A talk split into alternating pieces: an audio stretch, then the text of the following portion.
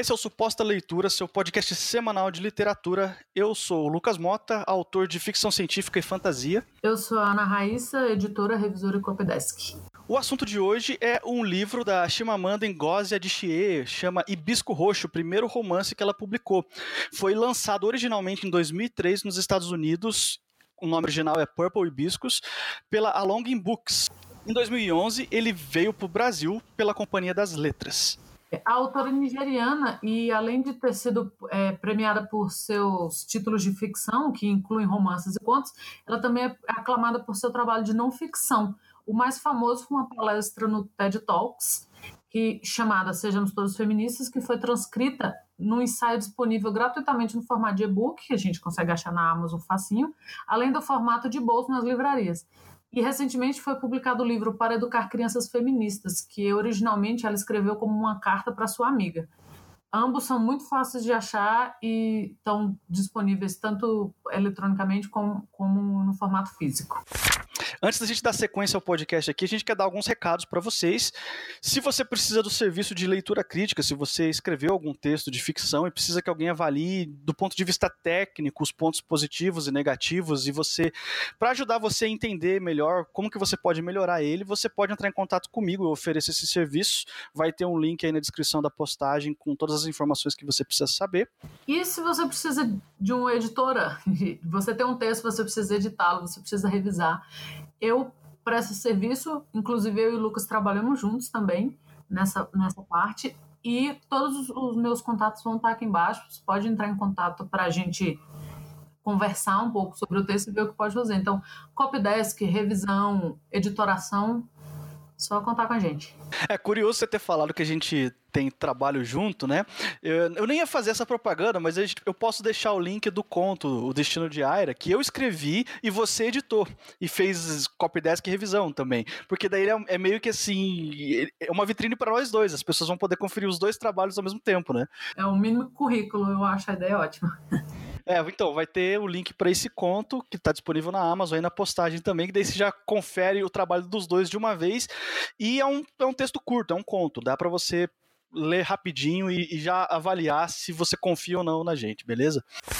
É, eu li esse livro em 2014 e, o, e você leu mais recentemente. É, Sim. Então, fala pra gente aí a sinopse. Lembrando que o nosso podcast é sempre sem spoiler.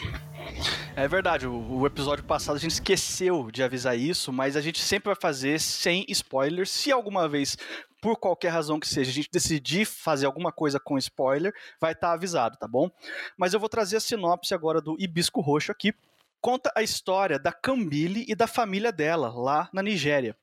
Ela vai falar parte da, do crescimento, do desenvolvimento dela, parte da infância e adolescência dela, dos conflitos que ela tem principalmente com o pai, são conflitos religiosos, e vai falar bastante também sobre o cenário político da Nigéria. A Nigéria está passando por uma guerra civil e algumas outras coisas mais estão acontecendo e a vida de todo mundo está mudando muito rápido. É um livro que trata de tradição versus religião, é um livro que trata de família versus abuso, é um, é um livro que trata de consciência social e senso de comunidade versus abuso familiar. Então, são muitos temas através de uma história do ponto de vista de uma menina. Ela é a narradora e a protagonista do livro.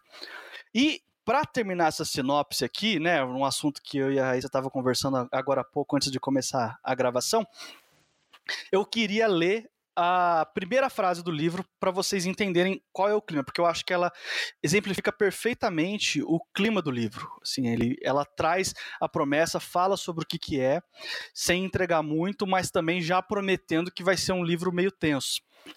As coisas começaram a se deteriorar lá em casa quando meu irmão Jajá não recebeu a comunhão e Papa atirou seu pesado missal em cima dele e quebrou a estatueta da estante.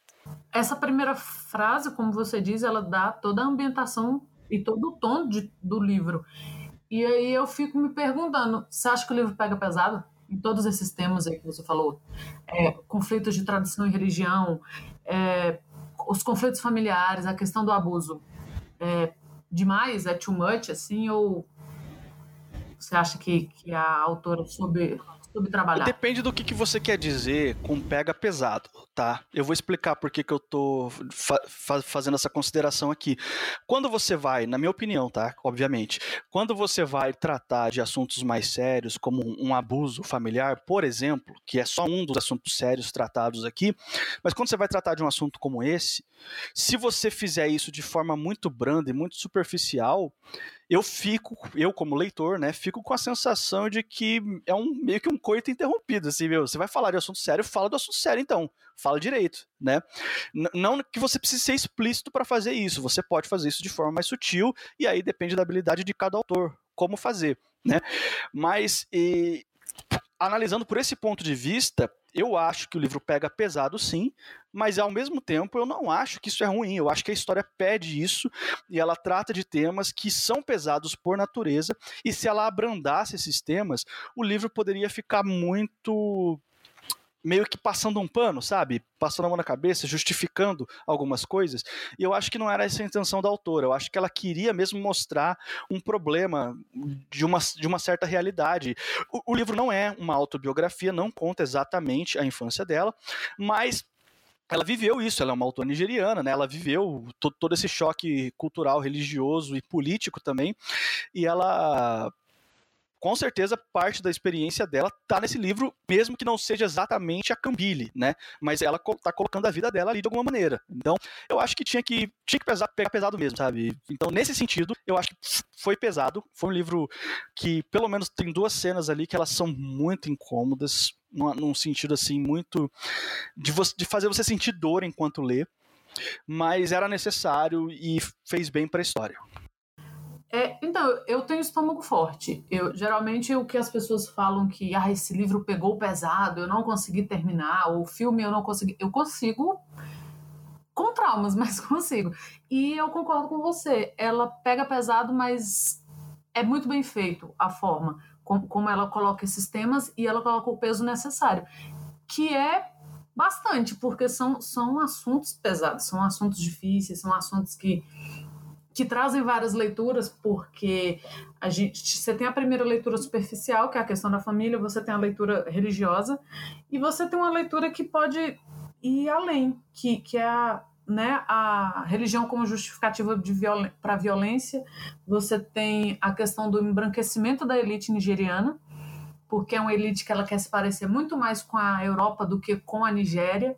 Então, o pai dela, não sei se você lembra, algumas vezes ele proíbe elas de falarem Igbo, que é a língua delas, e quer que elas falem inglês.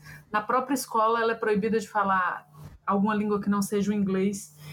E isso meio. Algumas pessoas, eu dei uma, uma lida nos textos na época, e algumas pessoas tratam isso uma, da forma mais social possível, como se fosse assim o que o imperialismo, né, quais são a, a, as, os resultados do imperialismo num país como a Nigéria?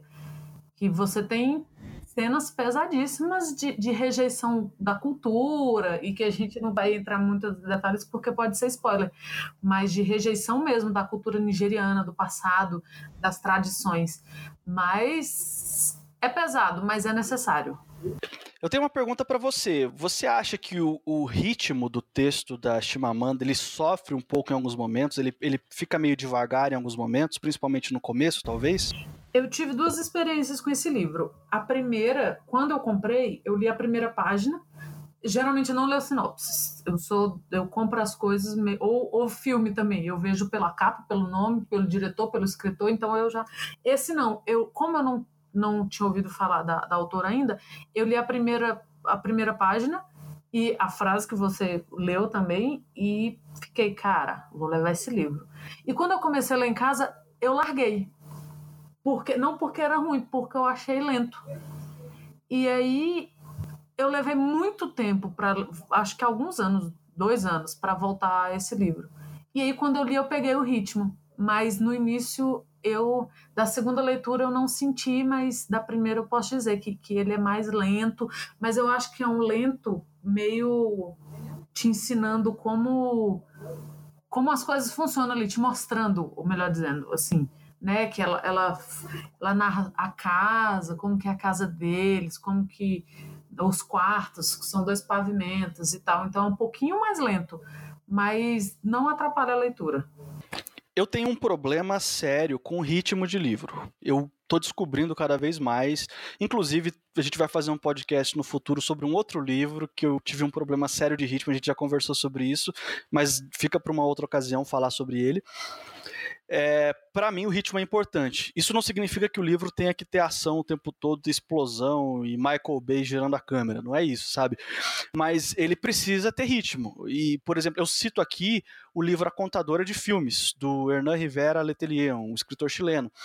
É um livro que não tem explosão, não tem ação no sentido hollywoodiano da coisa, mas o ritmo dele é excelente, assim, conta uma vida muito simples lá no, no deserto de sal do Chile, de um pequeno povoado que vive por causa de uma mina. Então, o ritmo não tem, não tem muito a ver com a ação para mim, sabe? Ele só tem a ver com a fluidez do texto. Então, para mim, isso, isso pesa. Eu gosto de texto liso. Eu gosto quando o negócio vai direto e não precisa nem necessariamente ser um texto muito como eu vou dizer assim, uma linguagem simples demais. Ele pode até brincar um pouco com a linguagem, eventualmente, mas ele precisa ter um ritmo legal. E a Chimamanda, eu tenho uma relação assim, ela é uma das minhas autoras favoritas, né? Ela é uma influência muito grande para mim como escritor também. Mas eu tenho uma relação de amor e ódio com o texto dela, assim, na, no, nos momentos que o ritmo cai um pouco, eu, eu fico meio que numa leitura mais penosa, assim, até que chega finalmente no cerne da trama e aí eu consigo pegar o embalo de novo, né? Mas isso acontece, acho que tudo que eu já li dela até hoje, eu tive esse, eu tive esse negócio, assim, então... Ah, mas eu acho que isso que você falou do texto ser liso, ele é eu acho que você falou que, que é, pode ser diferente para a pessoa. Eu acho que não é diferente. Eu acho que a pessoa pode não se incomodar. Mas isso do texto ser liso, a gente sente. Eu acho que algumas pessoas se incomodam mais, outras se incomodam menos, mas acho que não muda não, porque é uma coisa meio estrutural, sabe? De do cara dar uma baqueada ali, ou, ou tem autor que deixa o texto confuso e algumas pessoas se incomodam e algumas pessoas não. Não, entendi, eu, eu entendi o que você falou aí, é uma, é uma reflexão interessante, talvez você, tenha, talvez você tenha razão aí, eu acho que é, é mais nisso, talvez algumas pessoas não se incomodem com esse aspecto, né, e se incomodem com outras coisas, que eu não me incomodo, por exemplo. Qual é a nota que você dá para Hibisco Roxo, Raíssa? Eu, quando, assim que eu li, eu dei um 5 de cara, assim. 5, estou devastada. Passou um tempo, eu fiquei meio pensando nesse livro, meio pensando, indiquei para todo mundo. Não sei se eu cheguei a te indicar esse livro, sei que eu falei dele para todo mundo. E depois eu pensei, cara, não é um 5, é um 4. Hoje em dia, depois passados quatro anos, e eu não reli, mas voltando ao texto em algumas partes, eu dou 4,5. Porque eu acho que um livro muito importante. Pessoas que já leram outras coisas da Chimamanda dizem que não é o melhor livro dela, e eu, eu acho um excelente livro, mas eu acho que essa questão do, do, do ritmo ele pode ser mais difícil mesmo, porque não é um livro pequeno, e você dá uma empolgada no começo, daqui a pouco corre o risco de você se perder nele e deixar para lá. Então, 4,5. Entendi. Eu vou dizer que a minha nota vai ser exatamente igual a sua, eu dou um 4,5 também. É, apesar dele ter esse problema de ritmo e da questão do ritmo ser importante para mim, o livro ele é muito visceral e eu valorizo muito isso em um texto, em uma obra de arte em geral. Né? Ele arranca reações de quem lê. Você pode não gostar da leitura, pode não ser o seu estilo, mas vai ser. Eu, eu diria que é impossível você passar por esse livro ileso. Assim, você vai sentir alguma coisa, entende? Alguma coisa vai mexer com você. E, pra, e por isso o mérito desse livro é muito grande. Ele trata de temas sérios, trata com delicadeza, mas ele é muito duro quando ele precisa ser. Então, para mim é um 4,5 também. Só não é um 5 por causa do ritmo.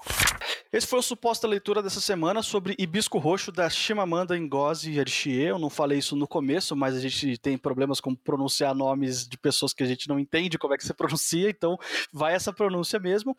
Eu convido você a assinar o feed do nosso podcast no agregador da sua preferência. Se você preferir, ele está disponível também no Spotify, você pode procurar a gente lá e assinar, ou, opcionalmente, tem o link para tudo isso daí no, na, na postagem aí para facilitar a sua vida, beleza?